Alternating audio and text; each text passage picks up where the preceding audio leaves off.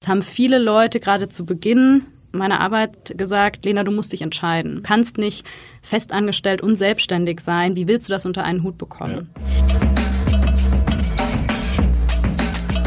Herzlich willkommen zu einer weiteren Folge des Podcasts Free Talent. Auf meinen heutigen Gast freue ich mich ganz besonders, denn sie kann sich nicht so wirklich zwischen Festanstellung und Selbstständigkeit entscheiden und äh, das ganz bewusst.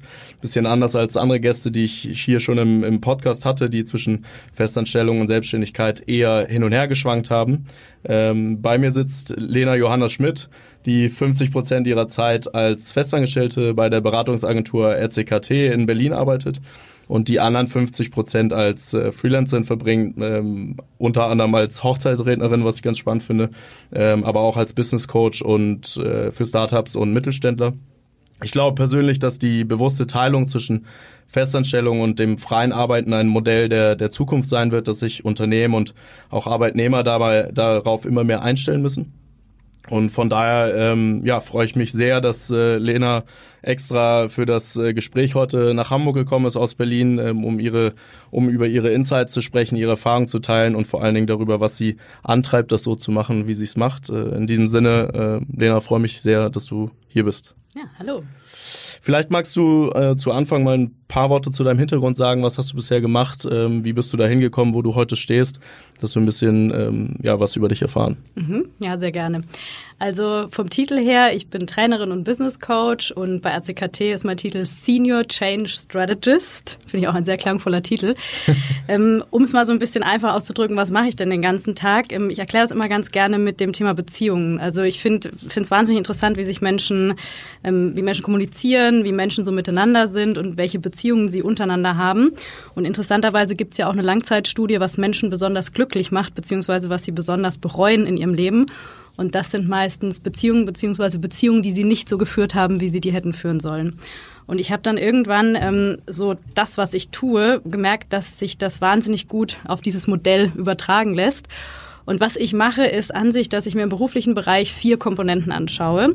Und zwar einmal hast du ja, wenn du im Beruf bist, immer eine Beziehung zu anderen Menschen, ob das jetzt deine Kunden sind oder ob das deine Mitarbeiter sind oder ob das vielleicht auch Partner sind.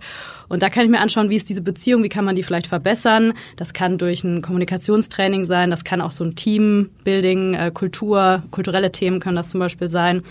Das zweite ist, du hast ja auch irgendwie eine Beziehung zu dir selber als berufliches Ich oder wenn du so im beruflichen Leben bist. Und das ist oft ein Coaching-Thema. Coaching ist eins zu eins und da geht es vor allem um die Ziele des oder der Coachee, also die Person, die da mhm. als, als Kunde da ist. Und ähm, da bin ich mehr oder weniger neutral und habe nur so Tools und Methoden, wo ich die Person darin unterstütze, die eigene Lösung zu finden. Also da geht es eher darum, dass ich so begleitend bin, aber ich bin da keine Beraterin und ich sage da auch nicht, gebe da auch keine Tipps, sondern ich lasse die Verantwortung sehr stark bei der Person selber. Und der dritte Bereich, den ich mir gerne anschaue, ist die Beziehung zum Unternehmen, weil da ist ja auch so, wenn du nicht so ganz hinter dem Unternehmen stehst oder wenn du Schwierigkeiten damit hast, dann ist das ja oft auch, auch oft so ein Loyalitätsthema zum mhm. Beispiel. Und äh, viele Firmen, auch wenn die zum Beispiel wachsen, haben die auch oft so kulturelle Fragestellungen. Also wie können wir so eine bestimmte oder die Kultur, die, die oder die Punkte, die uns wichtig sind, wie können wir die ähm, weitertragen, wie können wir die auch ähm, übertragen auf neue Mitarbeiter zum Beispiel oder auch wie können wir ähm, eine etwas oder an der Kultur das, was wir positiv finden, stärken und das, was wir nicht so positiv finden, wie können wir das eher schwächen. Das sind oft Workshop-Themen. Und das vierte ist so die Beziehung zum Produkt. Das finde ich auch super spannend, weil das ähm, oft sowas ist, wie kann ich hinter dem Produkt stehen. Also ich persönlich, jetzt mal ganz krasses Beispiel, wenn ich jetzt für eine Waffenindustrie arbeiten würde, das wäre wahrscheinlich nichts für mich. Ja. So und ähm, ist das, das kann ich mir natürlich auch anschauen bei den Firmen oder bei den, bei den Personen. Ähm, kann man vielleicht an dem Produkt was innovieren? Gibt es da irgendwelche Möglichkeiten, um das das, das zu machen. Das sind auch oft Workshop-Themen und oft so klassische, so im Design-Sprints und der Design Thinking, so, so in die mhm. Richtung. Also mein Hauptthema, um es jetzt mal kurz abzuschließen, sind Beziehungen und wie man diese Beziehungen verbessern kann, im beruflichen gesehen dass es dann oft auch im Privaten äh, ein bisschen kleine Verbesserungen gibt, das ist so ein netter Seiteffekt. Ja. Und das kann man dann auch sowohl auf die Festanstellung bei RCKT als auch auf deine äh, selbstständige Tätigkeit äh, zurückführen oder unterscheiden sich da die, die Punkte dann? Mhm. Also inhaltlich gesehen ist das recht gleich. Was sich unterscheidet, sind die Kunden. Bei RCKT sind wir ein großes Team und dementsprechend haben wir auch meistens Corporate-Kunden. Also das sind oft größere Unternehmen, die zum Beispiel sagen, ähm, wir brauchen ein Leadership-Programm, was sehr individuell auf uns zugeschnitten ist, wo wir zum Beispiel drei Monate lang jeweils 40 Führungskräfte durchführen und ein bestimmtes Ziel damit verfolgen, zum Beispiel eine gewisse digitale, digitalere Offenheit ähm, zu erlangen zum Beispiel oder sich auch einfach diesen Themen zu nähern und auch wie gehe ich in der heutigen Zeit überhaupt, wie kann ich überhaupt führen in der heutigen Zeit und das sind dann oft so große, wir nennen das immer Learning Journeys, die wir erstellen über drei Monate hinweg, da brauchst du natürlich so, also das sind immer riesen Excel-Dateien, wo dann wer ist dann wann wo und wann ja. gibt's online und wann ist Blended Learning und so weiter und ähm, das ist der Unterschied zu meiner Selbstständigkeit, weil bei der Selbstständigkeit habe ich meistens Startups oder Mittelständler, die ich auch alleine bedienen kann sozusagen. Also das sind oft eher Kunden, die sagen, wir brauchen zum Beispiel für unser Executive Team mal zwei Tage so eine Art Offsite, wo wir bestimmte Themen bearbeiten wollen. Oder ich habe einen Mittelständler, die machen schon über eine lange Zeit hinweg immer Führungskräftetrainings mit mir und das ist natürlich auch toll. Also dann kenne ich die auch so. Das sind ja eher kleinere Teams.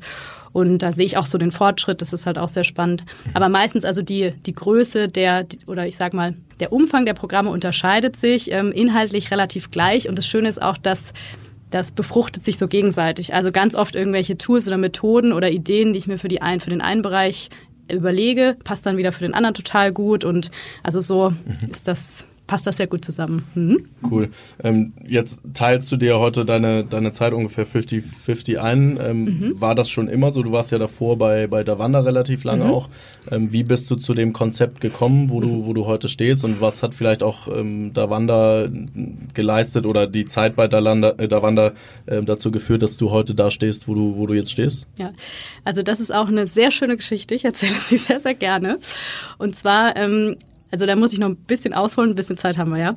Ich habe ähm, Sozialwissenschaften und Medienwissenschaften studiert. Ursprünglich wollte ich immer mal zum Fernsehen. Also ich habe immer sowas gedacht, wie ich werde mal so eine Mischung zwischen Arabella Kiesbau und Sonja Kraus. Die fand ich beide Hammer. ja, daran merkt man, wie alt ich bin, ja. Und ähm, da dachte ich immer so, das ist doch was, irgendwie so Leute interviewen oder mit Leuten in Kontakt treten. Da habe ich richtig Lust zu.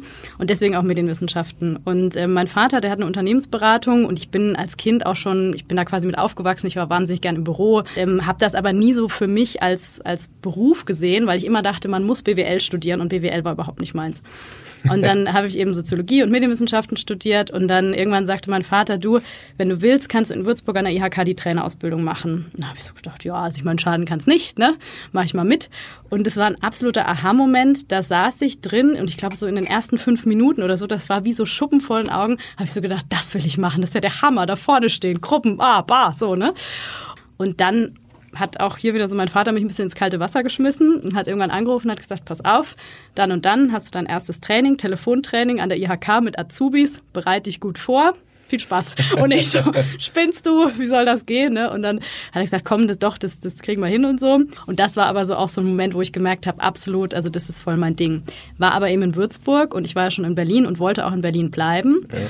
Und dann war so, es war alles so ein bisschen, also ich wusste einfach nicht, wie kann ich das organisieren oder wie kriege ich das so alles ein bisschen unter einen Hut und habe dann ein paar Sachen selbstständig eben gemacht und irgendwie nicht so richtig gewusst. Und dann irgendwann habe ich von Davanda gelesen und dachte, das ist ja eine coole Firma, ich glaube, bei denen will ich arbeiten. Und dann habe ich einen Korb Äpfel gekauft, weil ich esse selber sehr gerne Äpfel und äh, habe äh, eine also mich hat besonders der Videobereich bei denen interessiert. Und dann habe ich ähm, so eine DVD mit Sachen von mir ähm, reingelegt und noch so einen Lebenslauf ausgedruckt. Und die waren damals in der Oranienburger Straße, also in Mitte. Dann bin ich da so hin, hab geklingelt, ne? Und dann äh, bin ich da so rein. Alle haben mich so anguckt und ich so, ja, ich bin Lena. Ich habe mir überlegt, ich hätte Bock bei euch zu arbeiten. Habe euch ein paar Äpfel mitgebracht, weil ich esse gern Äpfel. Und alle so, okay, was wer ist sie denn? Ne? So, was ist denn jetzt hier los? Also ich könnt euch ja mal anschauen. Ich lasse mal hier, ne? Und dann habe ich so den Korb da gelassen. Und es war echt lustig, weil meine spätere Chefin, also die Gründerin auch, die saß damals auch noch in dem Eingangsbereich. Und es waren wirklich, also alle haben sich irgendwie gefragt, was ist denn hier los? Ne? Ja. Und dann haben sie sich aber tatsächlich bei mir gemeldet und ähm, dann hatte, habe ich gedacht, ich habe ja nichts zu verlieren. Habe gesagt, wie wäre es denn? Ich würde bei euch gern so 50, 60 Prozent arbeiten, weil ich will auch noch für meinen Vater arbeiten. Könntet ihr euch das vorstellen? Dafür bin ich natürlich ein bisschen billiger so. Und dann haben die erst so, ja, hm, okay, ja, warum nicht und so, probieren wir es aus. Und das war so der erste Moment, wo ich mir gedacht habe, man muss manchmal auch einfach nachfragen, ähm, ja, mehr als Nein sagen können sie nicht. Und das hat wunderbar funktioniert. Ich habe da sieben Jahre gearbeitet, 60 Prozent. Und es war, hat prima gepasst so. Es klingt, klingt ja alles schon sehr, sehr pragmatisch, sag ich mal. würdest du sagen, das hat irgendwie, hat dich dein Vater in die, in die Richtung gebracht, weil du recht viel über ihn gesprochen hast jetzt? Oder warst du schon im Abi so? Also wo kommt dieser Pragmatismus her? Hast du da irgendwie so eine Historie äh, mitbekommen, um, um dass, dass dir das leichter fällt? Das ist eine gute Frage. Also es stimmt, ich, ich würde mich auch selber als irgendwie pragmatisch bezeichnen. Wo das jetzt genau herkommt, das weiß ich nicht. Aber was, also was mir meine Eltern sehr stark mitgegeben haben, ist, dass sie immer gesagt haben, probier es halt aus. So, wenn es klappt, dann klappt's, wenn es nicht mhm. klappt, dann klappt's nicht. Und das war irgendwie nie ein großes Ding. Also das war auch im Studium so. Ich meine, ich hatte das Glück, dass das, was ich studiert habe, auch sehr gut zu mir gepasst hat. Aber ich wusste immer, es ist auch in Ordnung, wenn es das irgendwie nicht ist. Oder wenn ich irgendwie, wenn irgendwas mit einem Job nicht geklappt hat, dann war das vollkommen in Ordnung. Also ich hatte da irgendwie nie, nie Angst oder nie Zweifel, dass ich dann jetzt irgendwie schräg angeguckt werde. Und ähm, deswegen war irgendwie relativ relativ easy. Ich glaube, was so ein wichtiger Punkt noch war, es haben viele Leute gerade zu Beginn meiner Arbeit gesagt, Lena, du musst dich entscheiden. Also die haben so gesagt, das geht nicht beides. Du kannst nicht auf zwei Hochzeiten tanzen. Mhm. Du kannst nicht festangestellt und selbstständig sein. Wie willst du das unter einen Hut bekommen? Ja. Vor allem in Bezug darauf, ähm, das war bei der Wanda auch schon so, ich hatte bei der Wanda flexible Arbeitszeiten, habe ich heute auch, weil die Seminare, also die anderen Sachen, die ich mache, sind so unterschiedlich, dass ich mir das selber einteilen muss. Es geht nicht anders. Und es gab wirklich zahlreiche Leute, die gesagt haben, das kann so nicht gehen, du musst dich entscheiden. Und ich immer so, pff, naja, solange es irgendwie noch geht, mache ich das. Und also ich mache das jetzt seit elf Jahren. Von daher, ich würde ja. sagen, es funktioniert ganz gut. Ja. Was ich spannend finde, ist, dass ja man häufig die Diskussion mitbekommt, dass ähm, wenn Festangestellte, die 100 Prozent arbeiten, versuchen zu reduzieren, mhm. dann ist das eine relativ große Diskussion. Ja, und ja. manchmal ist ja sogar nur auf, wir reden gar nicht von 50 Prozent, sondern nur auf 70, 80 Prozent ja. eine relativ große Diskussion dahinter. Glaubst du, es ist ein Stück weit einfacher, wenn man von Anfang an mit dieser Bedingung reingeht? Ich habe aber noch dieses andere Standbein und ähm, das möchte ich mir auf jeden Fall ähm, beibehalten?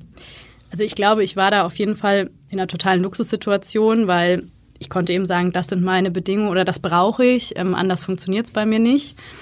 Ich glaube, es braucht eben so einen Nutzen für beide Seiten. Also das habe ich sowohl bei der Wanda als auch bei RCKT gemacht und auch gemerkt. Wenn ich sagen kann von meiner Seite, also ich brauche das und das, aber ihr habt das und das davon, dann ähm, kann das schon gut funktionieren. Äh, aber ich kann mir schon vorstellen, dass wenn 100 Prozent vorher da sind und das wird dann reduziert, das ist natürlich viel, viel schwieriger. Also da war ich auf jeden Fall in einer Luxusposition. Das, das sehe ich schon so. Was, glaube ich, ein Tipp ist, zu sagen, lasst uns doch mal probieren. Also bei RCKT war es auch so. Ich habe gesagt, ich weiß nicht, ob das für euch so passt, dass ich immer so, so vorgebe, die Tage kann ich nicht und die Tage kann ich, weil manchmal bin ich fünf Tage die Woche da, manchmal halt gar nicht. Und dann war auch so von mir, oder ich habe einfach angeboten, wir gucken. Und wenn es nicht passt, dann lieber offen sprechen und irgendwie sagen, Lena, nein, not working. Ja. Das ist mir lieber, als wenn irgendwie sich jemand denkt, oh mein Gott, die, die, die nervt, die kostet Geld, die kriegt es nicht hin oder irgendwie so. Ne? Also da, das hat auch noch sehr geholfen, ja. dieses, wir probieren es einfach mal und sprechen offen miteinander. Ich was ich eben ganz spannend äh, fand, was du gesagt hast, ist, dass äh, da Wanda, dass das dann nicht mehr weiterging, relativ großer Schock für dich war. Mhm. Ich erinnere das auch noch, da, die waren ja auch relativ groß schon und dann mhm. ähm, ging, das ging ja auch recht, recht populär durch die Presse. Ähm, hast aber eben gesagt, dass du finanziell dadurch gar nicht so die, die, den Einschnitt hattest, weil du eben dieses zweite Standbein hast. Ähm, ich fand es ganz spannend, weil die, man sagt ja eigentlich, oder die Meinung ist ja sehr häufig, Freelancing ist mit sehr viel Unsicherheit äh, verbunden. In dem Fall war ja eigentlich aber Freelancing deine Sicherheit, ja, weil ohne das wäre dann tatsächlich vielleicht das ähm, schwieriger geworden. Ja. Würdest du sagen, dass dir das dann auch mehr Freiheit gibt im, in, in der Wahl der Festanstellung, wie du auch da agierst, wie du vielleicht ähm, Fortschritt erzielst? Komplett. Und sogar, ich würde sogar so weit gehen zu sagen, in meinem gesamten Berufsleben gibt mir das eine riesige Freiheit, weil ich selber immer entscheiden kann, habe ich Lust auf den Kunden und wenn nicht, brauche ich nicht machen. Habe ich Lust auf RCKT zum Beispiel? Ja, mega. Aber wenn ich irgendwann sage, es passt aus irgendwelchen Gründen nicht mehr, könnte ich von heute auf morgen aufhören. Und ich glaube, was mir schon immer so eine riesige Sicherheit in meinem ganzen Leben gegeben hat, ich habe mit 15 angefangen zu kellnern. Mhm. Und ähm, ich denke mir immer so, wenn alles schief läuft, ne, dann stelle ich mich wieder hinter die Theke. Und ich meine das ganz ernst. Das ist so, das ist irgendwie so eine, so eine ganz, ganz große Sicherheit für mich. Ich habe auch keine wahnsinnig riesigen Verpflichtungen in meinem Leben. Das heißt, ich kann da, ich könnte sozusagen jederzeit aussteigen. Und ich glaube auch, dass das dazu führt, dass ich glücklicherweise ganz viel von dem mache, worauf ich richtig, richtig Bock habe. So, und das, das macht es irgendwie dann leicht. Cool, ja. Ähm, du hast ja schon, schon ein bisschen erzählt, was, was deine freiberufliche Tätigkeit ausmacht, was du da machst, wie du reingekommen bist ähm, bei der IHK. Ähm, kannst du da noch mal ein bisschen drauf eingehen? Also was, womit verdienst du in dem Part, in den 50 Prozent ähm, heute dein, dein Geld? Ist das nur die IHK ähm, oder gibt es noch andere Themenfelder, in denen du dich da engagierst? Mhm. Also ich habe einmal, da arbeite ich immer noch für meinen Vater das ist das von der IHK. Und zwar leite ich mittlerweile die Trainerausbildung, auch die Business Coach Ausbildung an der IHK in Würzburg. Das sind zweimal im Monat, ist das jeweils eine Woche und wo ich ein paar Tage mal eingesetzt bin. Und das ist sehr schön, weil ich da quasi mit meinem Vater zusammenarbeite. Also er hat oft den Montag und ich dann so den Donnerstag, Freitag. Und das halt immer, freue ich mich immer so, weil die Teilnehmer dann oft so sagen, ja, ja, ihr Vater hat sie ja schon angekündigt, ja, der ist ja schon auch stolz auf sie und so, ne? Und ich dachte, ach, wie cool und so, ne? Das ist irgendwie mal mega schön, das zu sehen. Und dann freuen wir uns auch, wenn wir beide extrem gute Bewertungen haben und tauschen uns da aus und so. Das macht riesen Spaß. Und ich sehe auch noch meine Familie. Also für mich ist das dann so eine Top-Verbindung, dass ich da einmal im Monat in Würzburg bin. Dann habe ich noch ein paar Firmen, die sozusagen Trainings anbieten. Also es zum Beispiel einmal die Lead Academy, das ist vor allem für Führungskräfte eine Akademie. Und ähm, da bin ich in verschiedenen Programmen drin und das dann eben so punktuell, dass ich da eingesetzt bin. Und ähm, dann habe ich aber auch noch Kunden, die direkt auf mich zukommen. Das ist ähm, das ist auch so ein bisschen was Schönes, ist bisher alles über Empfehlungen. Also ich habe auch keine Website. Das sorgt manchmal am Anfang für Irritation, gerade wenn es größer oder wenn es Firmen sind, die schon bisschen größer sind und dann sagen, ah, wie, die hat keine Website, was ist denn da los? Ne? Und dann erkläre ich das aber eben immer so, dass ich auch sage, ja, das Schöne ist, bisher wurde ich immer einfach weiterempfohlen und ich treffe mich gern erstmal mit euch. Und das ist, glaube ich, auch noch so ein Tipp oder so etwas, wo ich gemerkt habe, das funktioniert für mich total gut. Bevor ich einen größeren Auftrag nehme, sage ich immer, lasst uns mal so treffen, halbe Stunde oder Stunde und einfach mal plaudern und mal gucken, ob die Chemie stimmt. Mhm. Weil für mich persönlich wäre es das Schlimmste, wenn ich mich jemand bucht und am besten irgendwie noch so zehn Termine bucht und dann feststellt, oh, das passt überhaupt nicht, ne? Ja. Weil ich glaube, da wird man nicht happy. Da werde ich nicht happy, dann werden die nicht happy. Und äh, erstmal zu sagen, lass mal kennenlernen. Und wenn wir dann so das Gefühl haben, ja, da ist irgendwie eine Wellenlänge da und, und ich kann wirklich einen Nutzen stiften, dann habe ich da richtig Lust drauf. Wenn ich merke, das ist nicht mein Thema, bin ich froh, dass ich jemand anders empfehlen kann. Also ich habe ein super Netzwerk und da, da empfehle ich lieber zehn andere, als dass ich irgendwas mache, von dem ich das Gefühl habe, ich bin da nicht die Richtige für. So. Machst du auch aktiv Sales in dem Sinne oder kommt alles inbound zu dir und du suchst dir aus, was, was du gerne machen möchtest? Nee, da habe ich wirklich das große Glück. Ich mache überhaupt keinen Sales. Mhm. Und ähm, ja, ich bin selber immer positiv überrascht, ähm, aus welchen Ecken dann, dann so Anfragen kommen. Auch ganz viel über, über frühere Kollegen zum Beispiel, auch von der Wanda und so. Und es ist dann immer schön, dann auch wieder mal Leute zu sehen und mhm aus, all, aus allen möglichen Bereichen. Da hilft wahrscheinlich so eine gewisse Offenheit oder auch so, so ein Interesse. Und das habe ich zum Glück. Wird man so auch Hochzeitsrednerin? auch eine sehr schöne Geschichte. Bei den Hochzeitsreden war es auch so. Und zwar eine liebe Freundin von mir war im Begriff zu heiraten und ähm, eine gute Freundin von ihr, die ist Wedding-Plannerin. Und dann saßen wir so an, an einem Abend mal beim Essen zusammen und irgendwann sagte die, die Wedding-Plannerin so zu mir, sag mal Lena, das wäre doch was für dich du liebst Hochzeiten und du bist es gewohnt, vor Leuten zu sprechen. Und ich so, ach so, ich habe es nicht mitbekommen. Was denn? Was denn? Und sie so, ja, so Hochzeitsreden. Und habe ich gesagt, was ist das denn? Ne? Und dann meint sie, ja, das ist so ein Trend aus den USA. Das ist jetzt auch in, in Deutschland immer mehr und so. Und es gibt eben Leute, die wollen eine schöne Zeremonie, aber sind nicht unbedingt gläubig. Und ähm, das ist so, so eine Sache, die gibt's. Und dann habe ich gesagt, ja, pff, warum nicht? So, ne? So irgendwie cool. Dann habe ich da, hat sie mir eine Ausbildung vermittelt bei einem Hochzeitsredner, mit dem sie schon lange zusammenarbeitet. Und da habe ich mir das angeschaut, wie der das macht und dachte, ja, kann ich mir schon vorstellen. Und auch da wieder sehr kaltes Wasser. Rief sie mich irgendwann an, meinte so, also, hast deine ersten zwei Paare. Und ich so, oh Gott, das ist ja, also, oh Gott, er braucht aber Unterstützung. Und dann hat sie zum einen gesagt, sie unterstützt mich und auch ein sehr schöner Zufall kam dann noch dazu. Eine andere gute Freundin von mir, die hatte, da habe ich mich erinnert, dass die Trauerreden gemacht hat.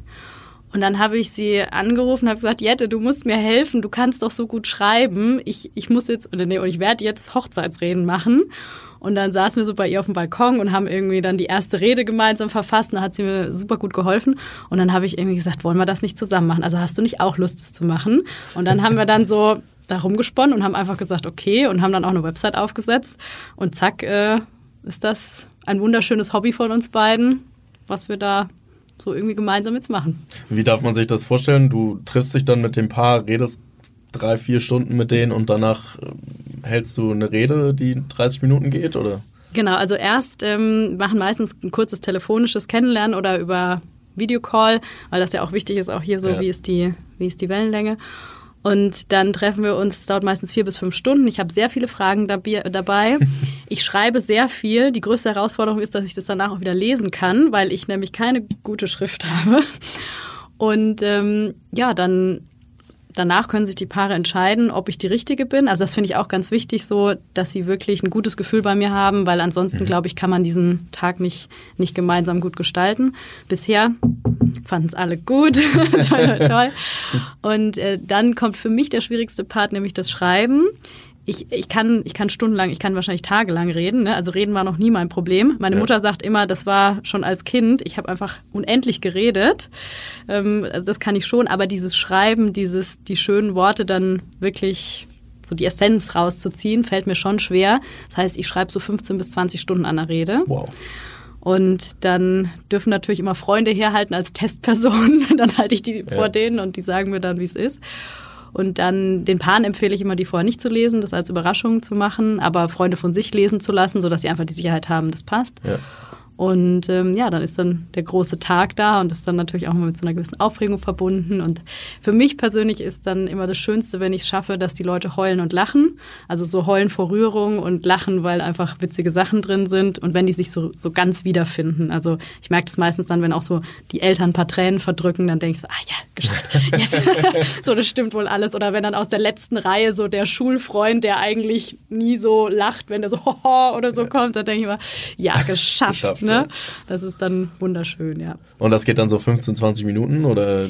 Die ganze Zeremonie meistens schon so 40 Minuten. Oh. Okay. Ja, weil dann auch noch Musik dabei ist und man kann auch, wenn man mag, noch kleine Rituale einbauen. Ja, da bin ich mal ganz beschwingt, wenn ich dann nach Hause fahre danach. Spannend. Lass uns vielleicht nochmal kurz ein bisschen zurückkommen auf deine jetzige Zeit bei ähm, RCKT, mhm. ähm, weil mich auch nochmal interessieren würde, ist, wie du dich da integrierst. Also gerade wenn jetzt irgendwie Leute auch darüber nachdenken, ich möchte irgendwie auch ein Konzept wie du, 50-50 oder 70-30 oder wie auch immer fahren. Ähm, wie schafft man es, dass die Kollegen sich auch auf einen einstellen und damit ich sag mal, klarkommen, dass ich nur die Hälfte der Zeit bin, weil gerade, ja, es gibt ja auch Meetings, gibt Abstimmungen, gibt Workflows, ähm, dass du da zum einen integriert bist und zum anderen auch den, den Status quo und up to date bist, ähm, um dann wieder voll arbeiten zu können. Wie, wie harmoniert ihr da? Mhm. Ich glaube, es braucht ein sehr, sehr starkes Vertrauen. Also es braucht zum einen sehr starkes Vertrauen der Geschäftsführung. Das ist bei uns da ähm, und zum anderen auch ein starkes Vertrauen von den Kollegen, dass sie, dass wir uns aufeinander verlassen können. Und da hilft natürlich, ich meine, wir sind sehr stark im digitalen Bereich unterwegs und dementsprechend arbeiten wir auch. Das heißt, auch wenn ich jetzt heute noch sagen würde, ich kann noch ein, zwei Stunden arbeiten aus dem Zug, da gibt es jetzt niemanden, der das anzweifelt oder irgendwie sagt, wenn die Lena im Zug sitzt, ist sie dann, also arbeitet sie dann wirklich oder guckt sie wirklich kein Netflix oder so, sondern das Gute ist, mein, das Ergebnis ist ja auch sichtbar und messbar und ähm, ich bin schon so, dass ich auch gerne mal zwischendurch bei Skype reinschaue, gibt's irgendwas oder in meine E-Mails schaue. Also ich bin da nicht so streng. Ich habe aber auch das Gefühl, dass das für mich in Ordnung ist. Es ist für mich kein Stressfaktor. Es gibt mhm. ja manchmal Leute, die sagen, mich setzt es so unter Stress, wenn ich am Wochenende in meine E-Mails reinschaue. Ja. Bei mir nicht der Fall. Ich bin dann eher immer so, ach, was läuft denn da gerade und so. Ich reagiere auch nur, wenn ich das Gefühl habe, es ist jetzt super wichtig und es ist jetzt, wenn ich da jetzt nicht drauf antworte, dann gibt's ein Problem. Ist aber eher selten der Fall. Das Zweite, was hilft, ist klare Kommunikation. Also wann bin ich da? Es ist immer im Kalender sichtbar, wann bin ich da, wann bin ich nicht da. Und wir stimmen uns auch vorher sehr gut ab, welche Termine sind wichtig, wann muss ich da sein, wann ist es quasi nicht verhandelbar, wann, wann, das ist aber meistens auch recht klar, weil wenn wir Kundentermine haben, beziehungsweise wenn wir die Programme durchführen, also ich bin ja auch sozusagen das Showpony ja. und äh, wenn, wenn das Showpony auf die Bühne muss, dann äh, muss halt da sein. Schlecht, ne? nicht da ist, ja. genau. ja. Und ähm, es gibt ja sozusagen die, die Innenwahrnehmung der, der Mitarbeiter, der Kollegen, der, der Führungsebenen, ähm, aber ja auch die, die Außenwahrnehmung der, der Kunden. Arbeitet ihr viel dann bei den Kunden vor Ort oder ist eher digital über, über digitale Medien dann auch zu kommunizieren? Wie, mhm. wie arbeitet ihr da? Ja, das, das vielleicht noch so ein Punkt. Ich bin eher eine Art Expert. Mhm. Das heißt, ich habe jetzt keinen Kundenkontakt in dem Sinne, dass ich irgendwelche Projekte organisiere oder mhm. Projektsteuerung mache. Das haben wir mal ein bisschen ausprobiert, aber relativ schnell gemerkt, dass das unpraktisch ist für beide Seiten. Also weil die natürlich doch meistens einen klaren Ansprechpartner haben ja. wollen.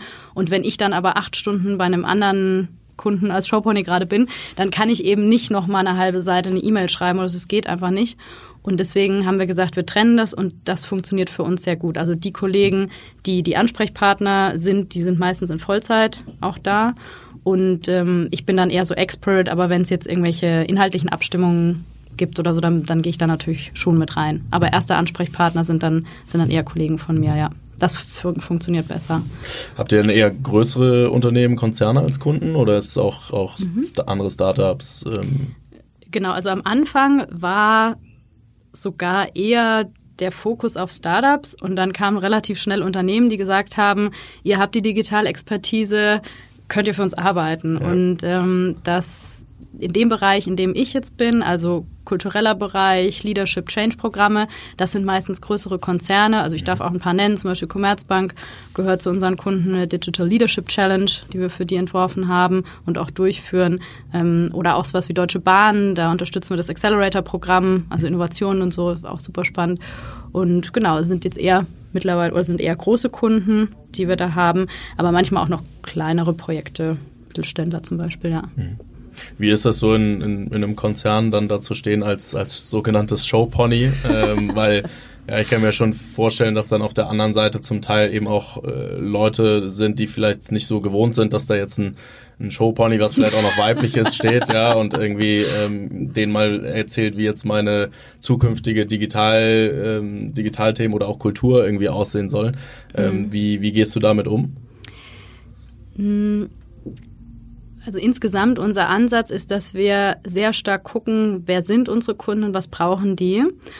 Und ähm, wenn ich bei einem Kunden bin, der vielleicht eher in einem klassischeren Bereich ist oder wo es auch, wo auch das, unter, das, das Organisationsmodell ein bisschen klassischer ist, dann stelle ich mich darauf natürlich auch ein. Mhm. Also ich finde das ganz wichtig, nicht meinen Schuh durchzuziehen und irgendwo hinzukommen und zu sagen, äh, ich bin jetzt aus Berlin, wir machen alles cool, Startup, grüne Wiese, bam. ähm, weil dann hast du auch nicht die, die Credibility, oder wie sagt man auf Deutsch, dann, dann, dann, dann kann man nicht in eine Verbindung treten mit den Menschen. Ja. Also ich finde es ganz wichtig zu gucken, okay, wo stehen die Personen gerade, mit denen wir jetzt arbeiten wollen und was ist für die die beste Möglichkeit, ähm, dahin zu kommen.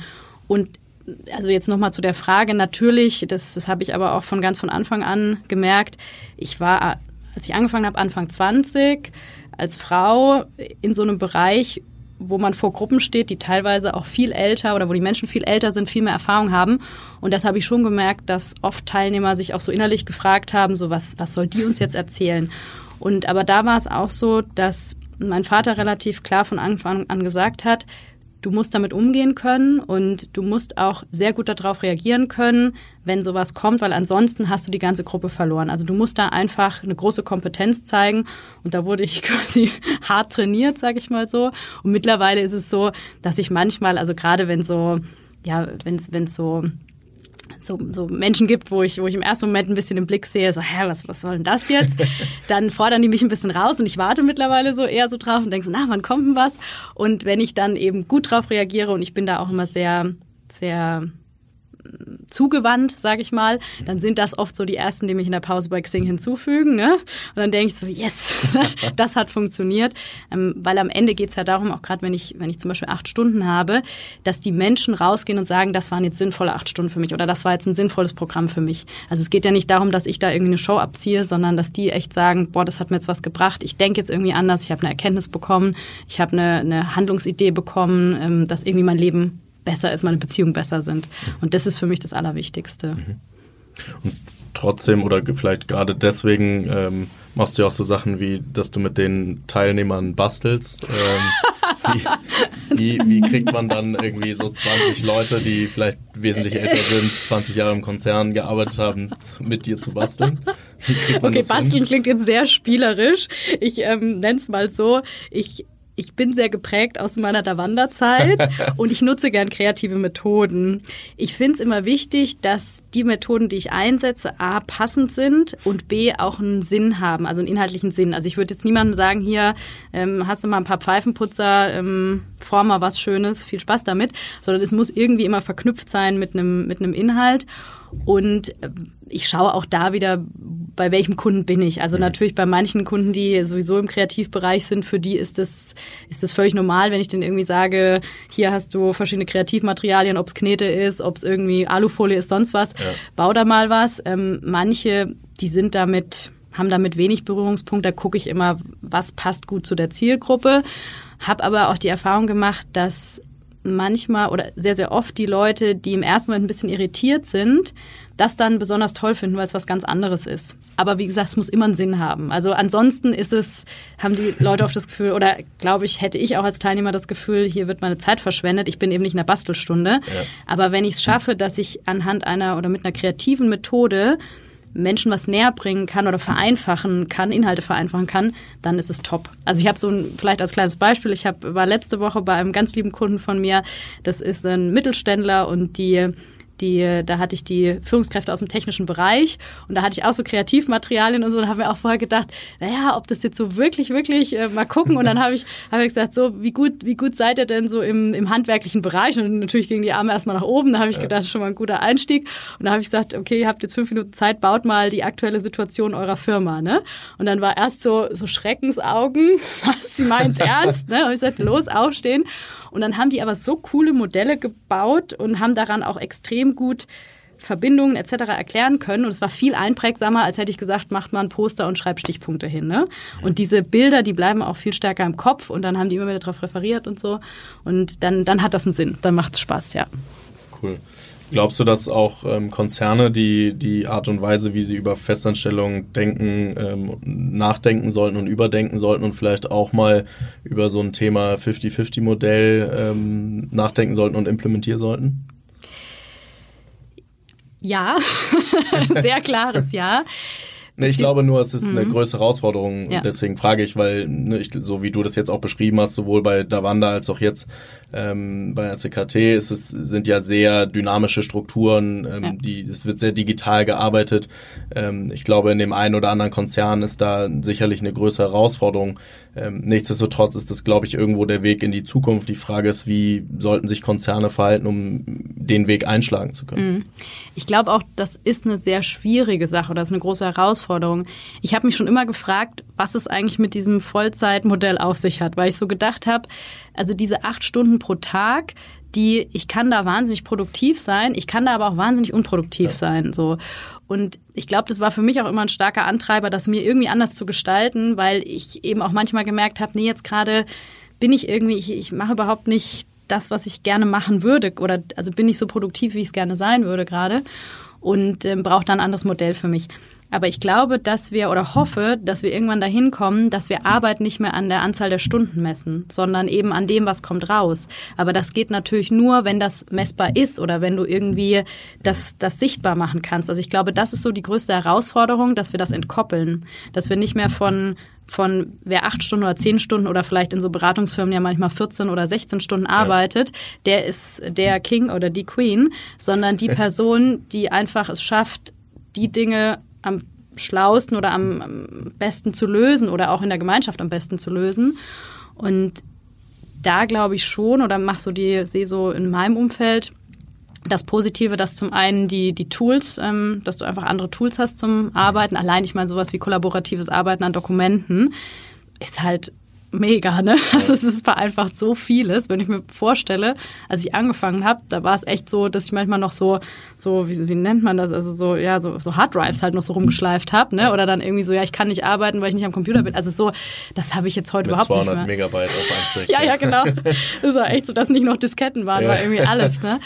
Und äh, das macht vieles einfacher und auch, glaube ich, so ein bisschen mehr Verständnis dafür, dass eben diese acht Stunden pro Tag nicht bedeuten acht Stunden yeah, sondern dass es manchmal auch Momente gibt, wo du aus irgendwelchen Gründen dich vielleicht gerade nicht konzentrieren kannst. Du hast vielleicht irgendwie mal gerade Kopfweh oder so. ganz abgesehen davon muss ich natürlich dazu sagen, absolute Luxusposition. Ne? Also mir ist da schon klar, dass das in unserem Bereich geht, dass das zum Beispiel, wenn du irgendwie irgendwo an der Kasse sitzt oder wenn du irgendwo einen Job machst, wo eben deine Präsenz in dem Moment gefragt ist, dass das nicht geht. Ja. Aber ich wünsche mir schon, dass in den Bereichen, wo das geht, dass da auch ein Umdenken stattfindet und dass es eben nicht mehr, oder ich fände das toll, wenn es eben nicht mehr acht Stunden pro Tag sind, weil ich finde acht Stunden ganz schön lang. Ja, das Spannende ist ja auch, wenn man guckt, wo das herkommt, ja, gehen wir irgendwie zurück zu, zu Henry Ford und irgendwie der, der, der Fließbandarbeit. Mhm. Seitdem haben sich halt ein paar Dinge verändert und ja. wir sind aber immer noch bei der, bei der 40-Stunden-Woche oder ja, manche Gewerkschaften äh, sagen dann, oh, wir haben es geschafft, 37 oder 38 Stunden äh, zu erreichen, was aber völlig ja, am Ziel vorbei ist eigentlich. Mhm. Irgendwie sollte eher erreicht werden, wenn die Arbeit getan ist, kannst du gehen. Ähm, bin bei dir, dass es natürlich in manchen Berufsfeldern wie an der Kasse schwieriger ist, das umzusetzen als in anderen. Ähm, nichtsdestotrotz stellt sich für mich auch häufiger die Frage, ob äh, wir in Deutschland überhaupt in der Lage sind, sowas umzusetzen, weil wir eben sehr starke Gewerkschaften haben, sehr starre Polit Politik, was äh, ja wir haben immer noch so Themen wie Scheinselbstständigkeit, was nicht voll geregelt ist. Siehst du das als Problem für die Zukunft, auch äh, als Gesamtgesellschaft und Land Deutschland oder vielleicht sogar EU, Europa, ähm, dass wir da so starr sind, weil wenn man in die USA guckt, dann sind wir mittlerweile bei 40 Prozent äh, Freiberuflichkeit in der arbeitenden Bevölkerung und in, in sechs, sieben Jahren bei 50 Prozent. Ähm, wir haben in Deutschland, je, je nachdem welchen Zahlen man glaubt, irgendwo so 1,8 Millionen, das sind dann irgendwie drei Prozent. Ja? Also mhm. ein riesen äh, Diskrepanz dazwischen. Mhm.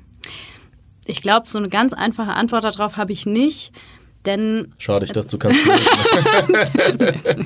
Das wäre was gewesen, ne? Ähm, ich glaube, es ist auch hier wieder sehr individuell. Ich zum Beispiel liebe Veränderungen. Ne? Also ich finde das toll, dann ist irgendwie ein neues Projekt oder dann ist irgendwie hat sich, hat sich was da an dem Projekt verändert und ich denke so, ach cool und das ist ja spannend und so. Gleichzeitig kenne ich aber auch Menschen, bei denen das Gegenteil der Fall ist und für die zum Beispiel eine Festanstellung auch eine wahnsinnige Sicherheit bedeutet. Und deswegen glaube ich, ist die Antwort nicht so leicht, weil es wird immer Menschen geben, für die das eine große Bedeutung hat und die sich das auch wünschen. Und es ist ja auch, es ist ja auch eine Sicherheit für den Arbeitnehmer, auch sowas wie unbefristete Verträge etc. Gleichzeitig glaube ich aber, dass dieses flexible, also für mich zum Beispiel, ganz neue Möglichkeiten eröffnet, ja. sowohl für Arbeitgeber als auch Arbeitnehmer. Also ich habe auch wieder ein aktuelles Beispiel von RCKT. Ich hatte im, über den Sommer relativ viel selbstständig noch Aufträge und da war bei uns bei RCKT, also zumindest in dem, was ich gemacht habe, so eine, wie so eine kleine Pause. Und dann habe ich gesagt, Leute, also wenn es für euch in Ordnung ist, dann kann ich gern unbezahlten Urlaub nehmen und das ist für euch super, ihr spart Geld. Für mich ist super, weil ich habe andere Sachen zu tun und dass ich hier irgendwie rumsitze und Däumchen drehe, da hat ja keiner was von. Und dann haben die sofort gesagt, mega. Und da habe ich auch gesagt, mega, ne? Und das ist zum Beispiel ja. sowas, das also ich finde es absolut sinnvoll, aber ich kenne wenige Leute, bei, die, die das so machen können. Und ich glaube schon, dass das eine coole Idee für die Zukunft wäre, eher so auch so ein bisschen wie so eine Art Plattform Ökonomie dazu haben. Mhm. Ein bisschen Angebot, Nachfrage, aber natürlich darf das nicht auf Kosten der Arbeitnehmer oder auf Kosten der Sicherheit gehen. Und nicht jeder, das mir auch klar ist, in der Luxusposition wie ich, dass ich eben sage, ich habe aber noch A, B, C, D, E, F, G, was ich da noch machen kann. Ja. Das ist auch klar. Und gerade wenn du auch irgendwie Verpflichtungen oder Familie hast oder so, dann sind natürlich auch noch andere Dinge wichtig. Das, deswegen denke ich, es nicht so einfach. Definitiv nicht. Ja. Ähm, ist auf jeden Fall ein dickes Brett zu bohren. Ähm, vielleicht abschließend noch, ähm, Zeit rennt. Ähm, wir haben sehr viel darüber geredet, was, was gut gelaufen ist, wie du dich irgendwie ähm, entwickelt hast, wie du dahin gekommen bist, wo, du heute stehst. Ähm, und sag ich mal, alles mit einer sehr, sehr positiven äh, Ausstrahlung irgendwie auch, auch erklärt und, und dargelegt. Gab es überhaupt in deinem Werdegang so richtige Rückschläge, wo du gesagt hast, daraus habe ich richtig gelernt, ähm, um dann wiederum den nächsten Schritt machen zu können? Also vielleicht bin ich da auch echt sehr positiv, aber so, so, naja, also ich denke, der, was sehr prägend war, war schon auch das erste Jahr, als ich beim Fernsehen gearbeitet habe und dann gemerkt habe, das ist nicht meins, weil ich dann auch so ein, so für mich eine nochmal noch mal umdenken musste, was will ich denn machen. Gleichzeitig ist das aber im Nachhinein, bin ich wahnsinnig froh, dass mir das nicht gefallen hat, weil das, was ich jetzt mache, ist viel mehr meins. Also, dass ja. ich, dass ich die, die Trainings, Workshops, Coachings, das ist dafür brennt, brenne ich, das, da geht mein Herz auf. Und das mit dem, mit dem Fernsehen, das war interessant und auch so Videos und so weiter, das war eine total spannende Zeit und ich habe da viel gelernt.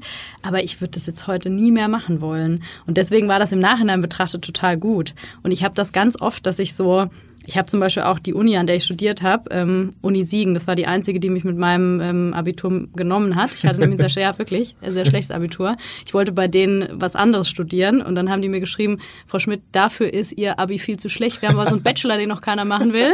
Der ist neu, auf Englisch ein bisschen. Lust? Dachte ich so, ja gut, habe ich eine Wahl? Nee, ne? Bin ich nach Siegen. Und war aber auch im Nachhinein betrachtet tollste Zeit, wunderbare Leute kennengelernt, tolle Freunde von damals noch. Und auch der Studiengang war klasse. Also irgendwie Vielleicht ist es auch nur die Story, die ich mir selber erzähle, aber die meisten Dinge, die erstmal blöd waren, waren im Nachhinein dann total gut. Und das vielleicht auch so was, ich habe ähm, hier jetzt auch in Hamburg eine Freundin wieder besucht, Nicole, ganz liebe Freundin.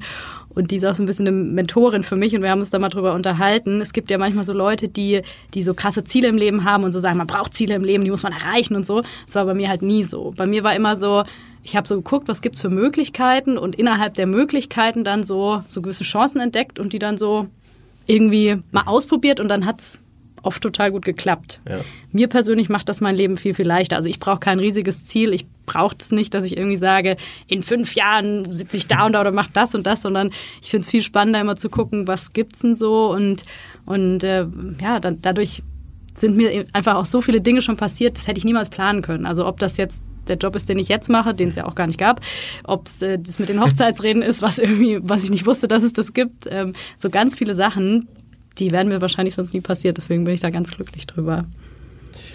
Cool. Ähm, bezogen auf die Zukunft, äh, vielleicht, äh, ich stelle ja immer allen meinen Gästen am Ende die Frage, ähm, was müsste passieren, damit du zurück in die Festanstellung gehst. Ich würde bei dir die Frage ein bisschen äh, abwandeln und äh, mal fragen, gibt es den einen oder anderen Case, dass du sagst, entweder, wenn das passiert, würde ich entweder voll in die Festanstellung gehen oder wenn das passiert, würde ich auch die Festanstellung aufgeben und hundertprozentig äh, frei arbeiten. Gibt es den einen oder anderen Case bei dir?